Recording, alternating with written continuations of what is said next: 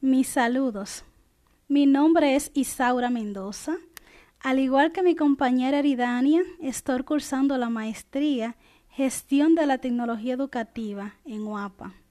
Continuando con los antecedentes históricos de la inserción de la informática educativa al sistema educativo de la República Dominicana, se destaca que para el año 2001 se inicia con el uso de las computadoras en en el nivel básico, con el proyecto Aulas Virtuales para la Enseñanza, utilizando los servicios de la compañía telefónica Codetel.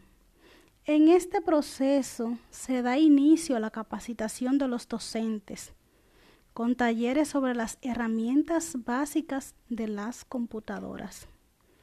Ahora bien, para el año 2020, con el nuevo gobierno encabezado por Luis Abinader y debido a la pandemia COVID-19 por la que todos estamos atravesando hoy día, el actual ministro de Educación, Roberto Furcal, preparó un nuevo plan de enseñanza virtual, utilizando como plataforma el computador, la radio y la televisión.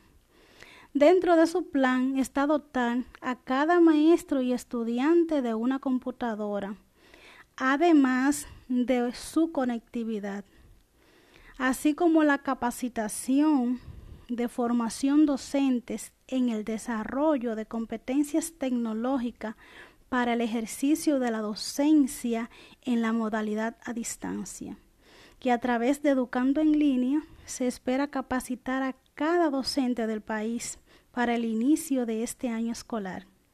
Muchísimas gracias y hasta un próximo encuentro.